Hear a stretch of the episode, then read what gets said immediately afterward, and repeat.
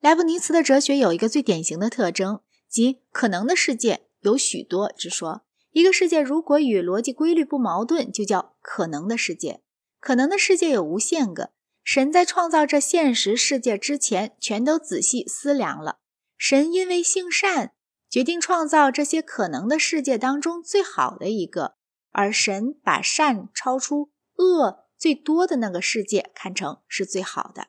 他本来可以创造一个。不含一点恶的世界，但是这样的世界就不如现实世界好。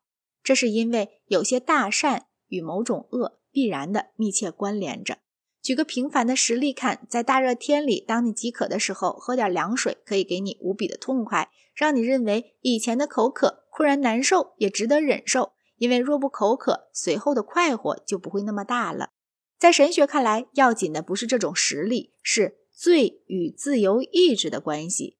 自由意志是一宗大善，但是按逻辑来讲，神不可能赋予人自由意志，而同时又赦命不得有罪。所以，尽管神预见到亚当要吃掉苹果，尽管罪是不避免惹起罚，尽管罪是不免惹起罚，神决定与人自由。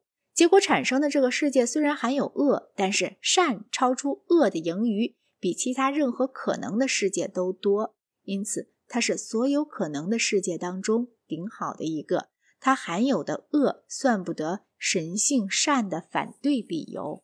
这套道理明显中了普鲁士王后的心意，她的农奴继续忍着恶，而她继续享受着善。有一个伟大的哲学家保证这件事公道合理，真令人快慰。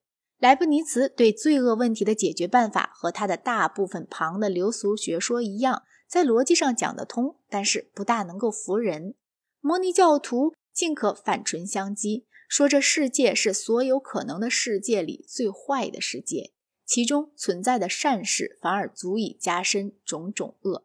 他尽可以说世界是邪恶的造物主创造的，这位造物主容许有自由意志，正是为了确保有罪。自由意志是善的，罪却恶，而最终的恶又超过了自由意志的善。他尽可接着说：“这位造物主创造了若干好人，为的是让恶人惩治他们，因为惩治好人罪大恶极。于是这一来，世界比本来不存在好人的情况还恶。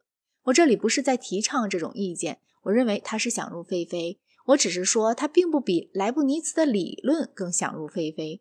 大家都愿意认为宇宙是善的，对证明宇宙善的不健全议论宽容不究。”而遇到证明宇宙恶的不健全议论，就要仔细考究。